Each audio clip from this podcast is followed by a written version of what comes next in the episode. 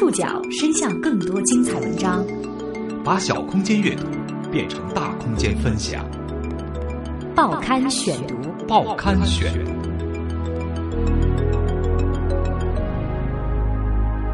把小空间阅读变成大空间分享，欢迎各位收听今天的报刊选读，我是宋宇。今天为大家选读的文章综合了《东方早报》、澎湃新闻、三联生活周刊、新京报以及南方人物周刊的内容，和大家一起来说说大卫鲍伊的故事。一月十号，摇滚变色龙大卫鲍伊因癌症去世，享年六十九岁。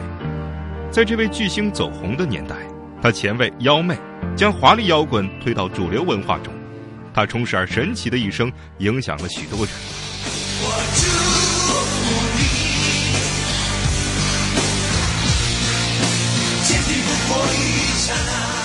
虽然光怪陆离的六七十年代摇滚音音已经逐渐退散，但在很多摇滚歌迷的心中，这个时代符号一样的人物只能退场，而不应该会死去。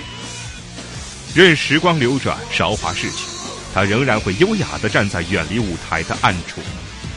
报刊选读，今天为您讲述：摇滚变色龙的时代，终究还是结束了。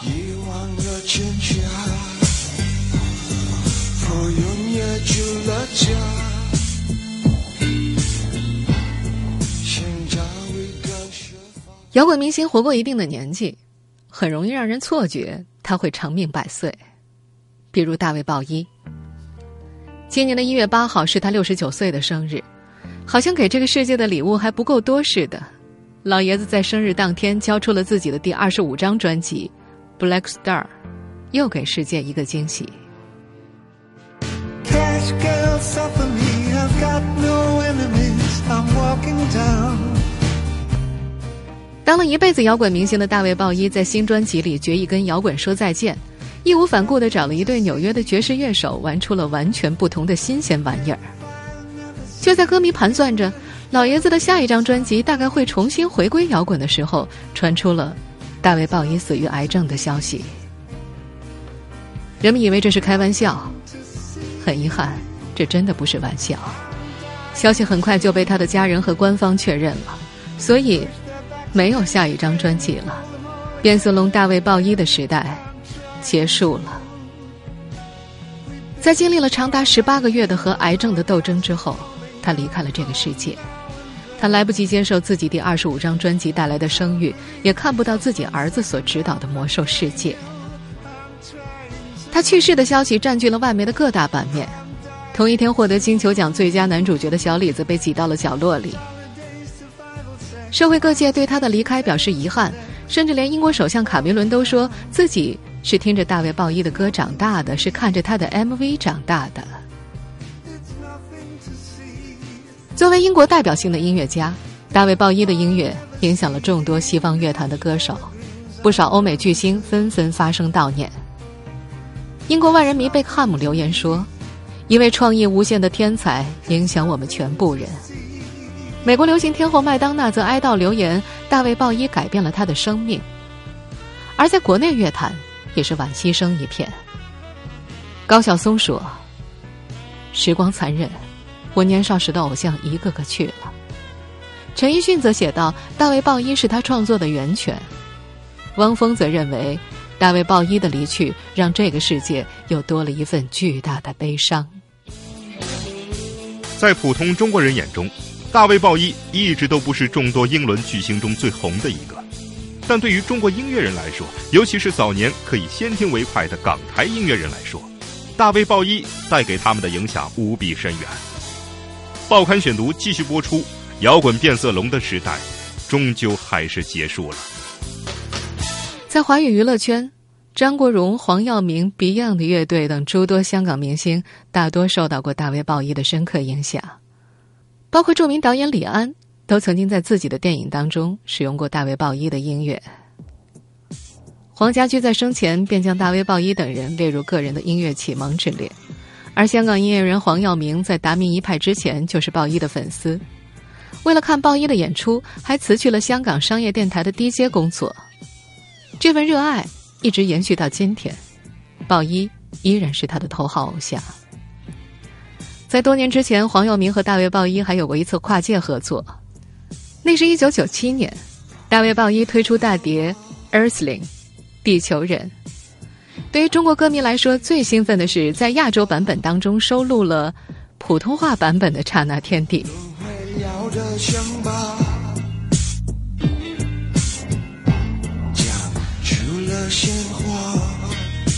在那个年代，听起来可以说是非常的新鲜刺激。当时为这首歌填中文词的是林夕，大卫鲍伊的中文是黄耀明一句一句教会的。我们现在所听到的就是大卫鲍伊所演唱的这首《刹那天地》。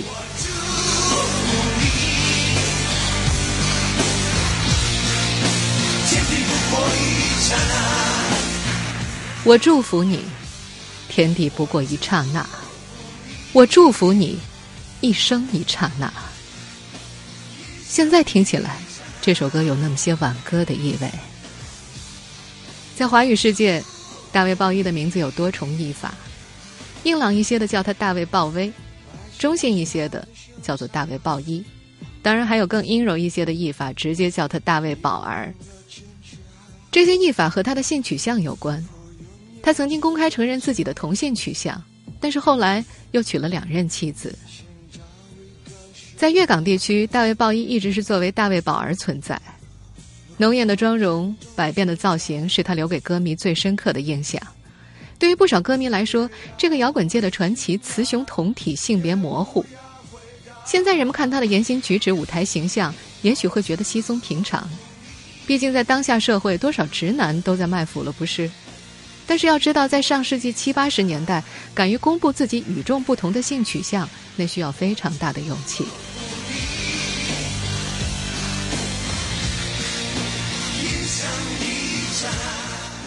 一九四七年，大卫鲍伊出生于英国伦敦的布里克敦。在一九六七年，他就以自己的名字为专辑名，发行了第一张正式专辑。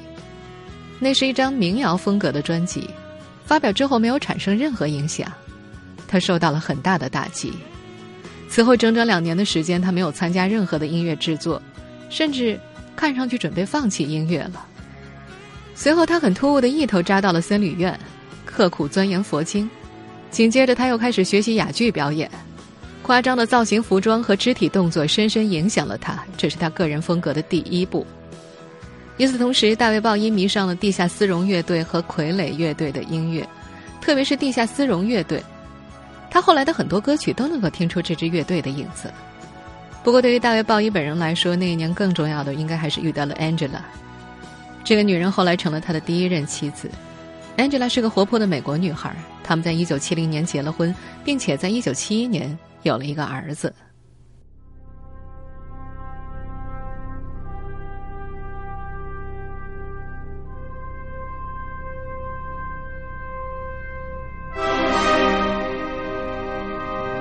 一九六八年，斯坦利·库布里克的《二零零一太空漫游》给了年轻的大卫·鲍伊灵感。二十二岁的他终于捡回了音乐。他在第二年出版了第二张专辑《Space Oddity》，太空怪人。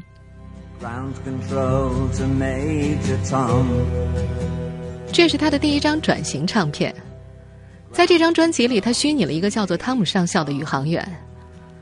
这首歌的主题就是宇航员和太空飞船，歌词挺有意思的，以飞船指令长和地面控制中心的对话为主。在歌曲的最后。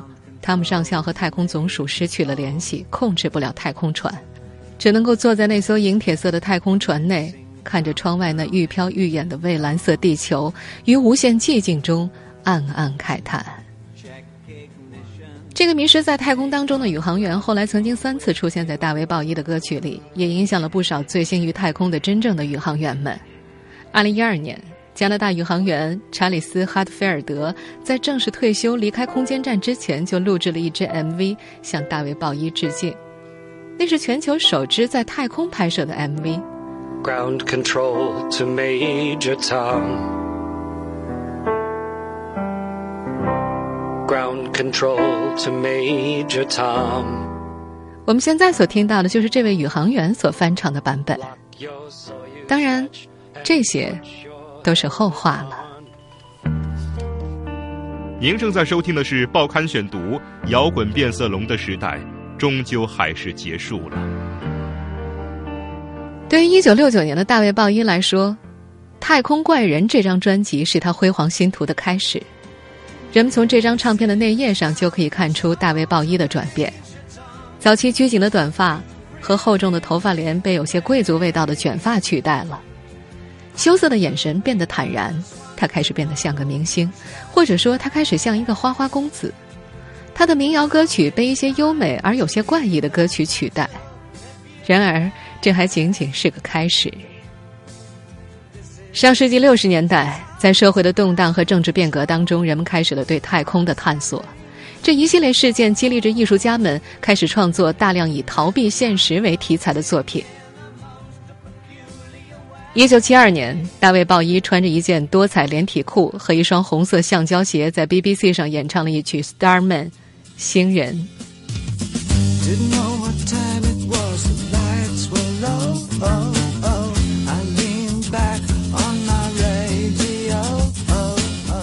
他把自己变成了一个雌雄同体的太空幻想生物，Ziggy Stardust，Z 字星辰。这个只存在了短短两年的虚构生物，成为他一生当中最为重要的形象。在随后推出的那张《陨落星辰》的专辑里，大卫·鲍伊把摇滚和自己钟爱的日本歌舞伎融合在一起，用妖娆性感的表演为摇滚带来了不一样的面相。他用雌雄同体的艳丽，在人世的虚无当中留下了一抹异色，对死亡和梦幻的迷恋一直延续到他的最后一张专辑。《陨落星辰》这张专辑在西方世界的影响有多么的深刻？不知道大家记不记得2015年口碑和票房收获都不错的《火星救援》。大卫·鲍伊的《Starman》是马特·达蒙扮演的男主角在火星上唯一可以听的音乐。电影里伴随着这首歌出现的是男主角的牢骚：“再听我会发疯的。”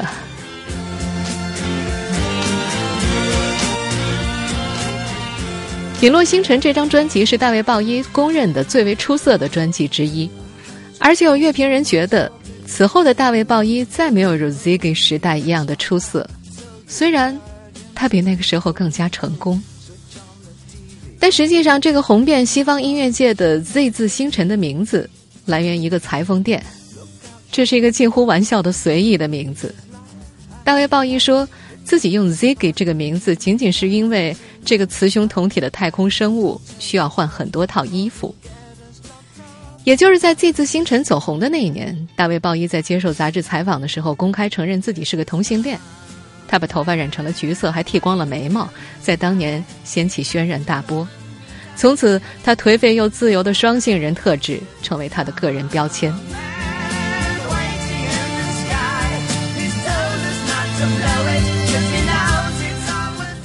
一九七三年，在专辑《Aladdin Sane》当中的鲍伊，延续了 Z 字星辰的形象，头发火红，脸上画出了一道彩色的闪电。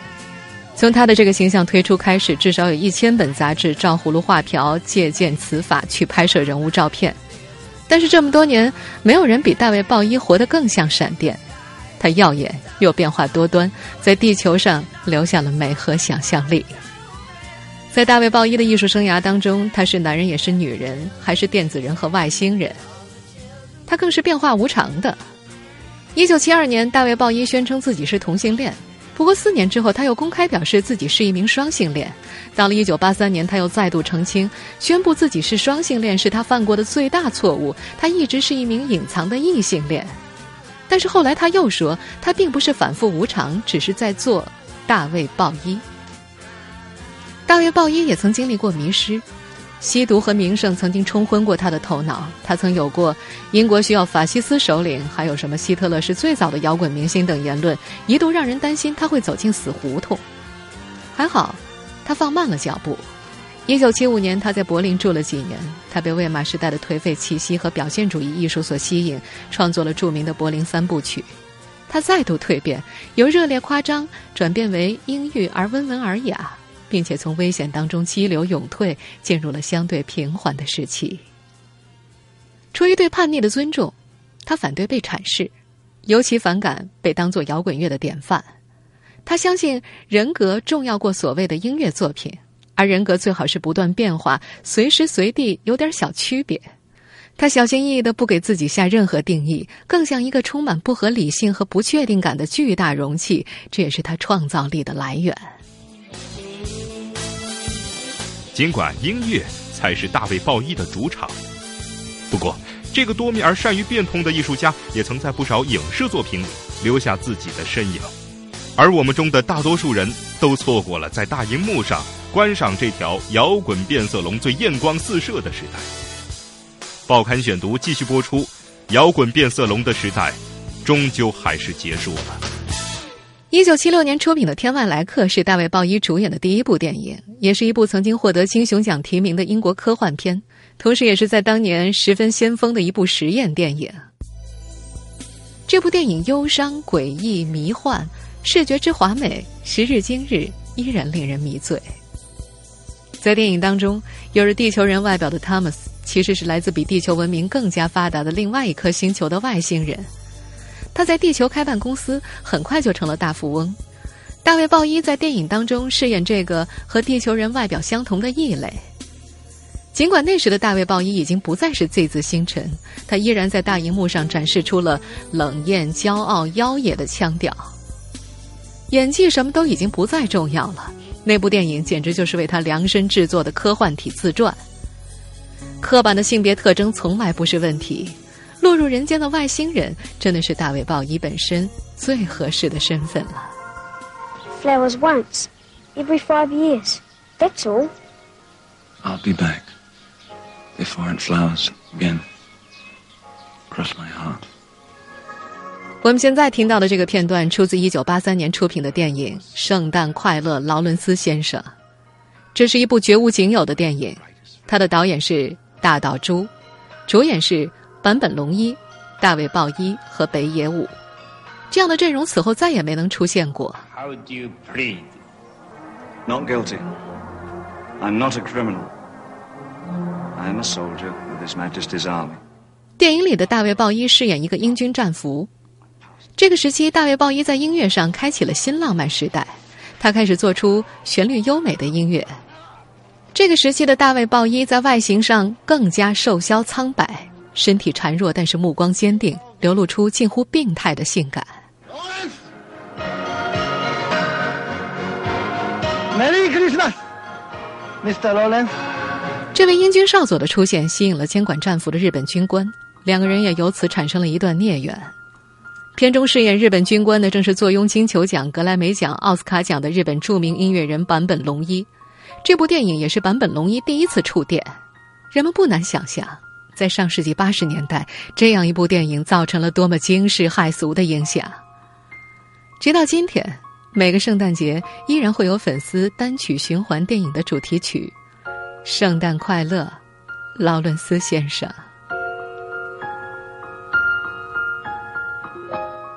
上世纪八十年代初，大卫·鲍伊接拍了一大堆电影。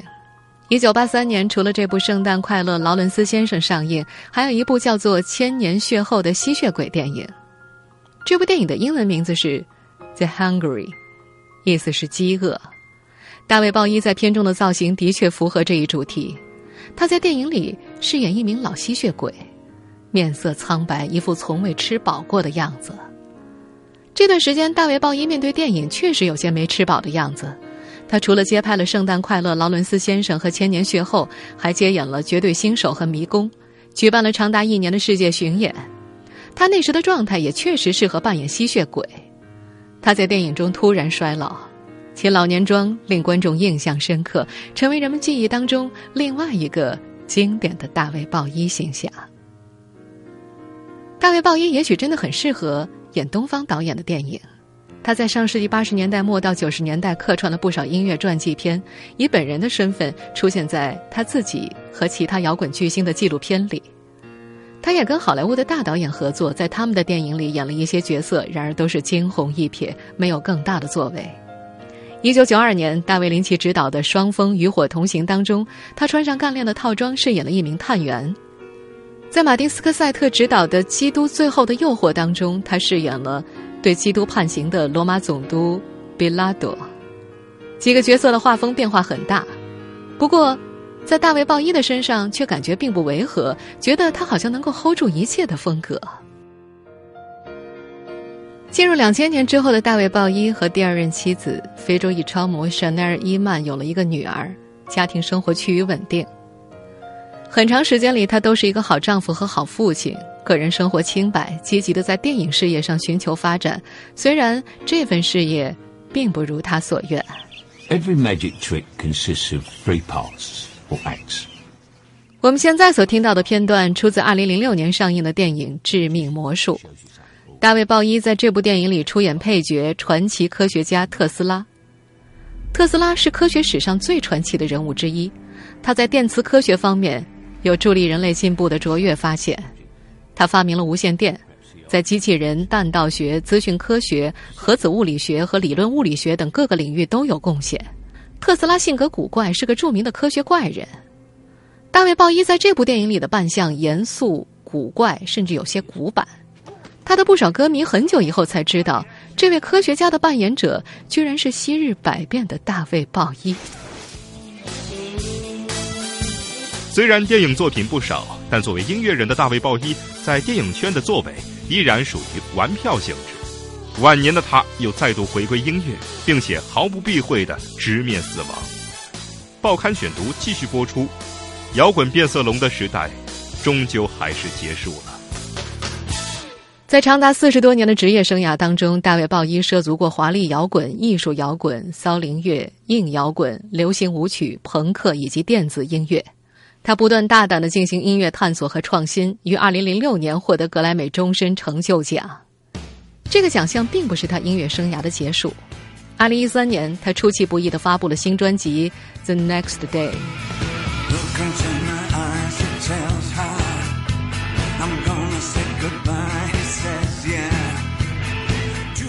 优雅的老去，老而弥坚，用上个世纪的老办法炮制摇滚，成为听完这张大卫鲍伊新专辑之后最直接的感受。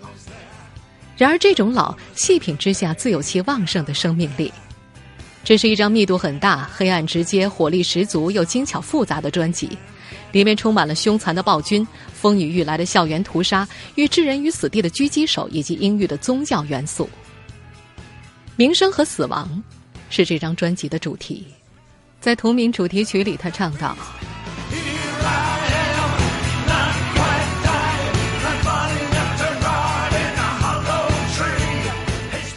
我还活着，一息尚存，我的身体等待腐烂于圣树之上。”对于这位习惯把真实的自己掩藏在妖娆多变的外表之下。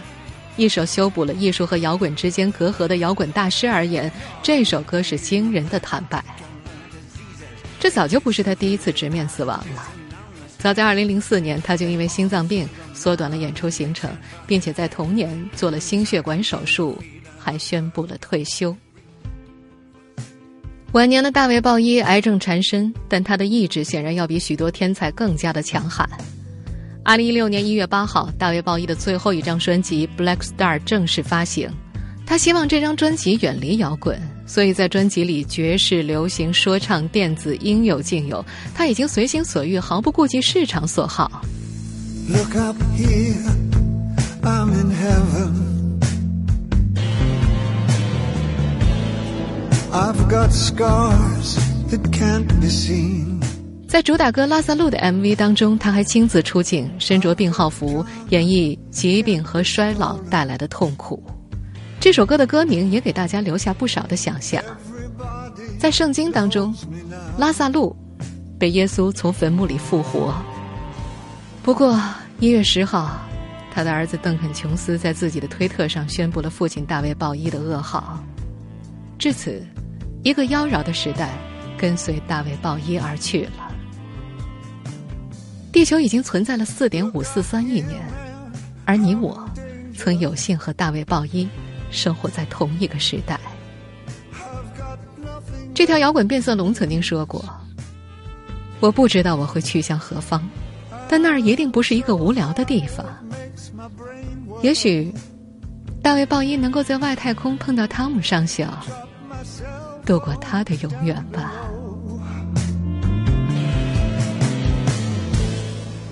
听众朋友，以上您收听的是《报刊选读》，摇滚变色龙的时代终究还是结束了。我是宋宇，感谢各位的收听。今天节目内容综合了《东方早报》、澎湃新闻、三联生活周刊和新京报的内容。收听节目复播，您可以关注《报刊选读》的公众微信号，我们的微信号码是《报刊选读》拼音全拼。您还可以登录在南京 APP 和喜马拉雅 FM 关注我们的节目。明天见。